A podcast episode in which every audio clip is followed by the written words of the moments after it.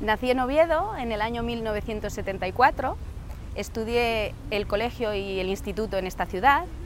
Después eh, me fui a la ciudad de Granada, donde estudié la carrera de traducción en el año 1992.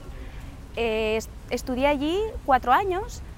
Después eh, empecé a trabajar durante dos años en una fundación y después me fui a estudiar el doctorado a mm, la Universidad de Montreal, en Canadá en el año 1999.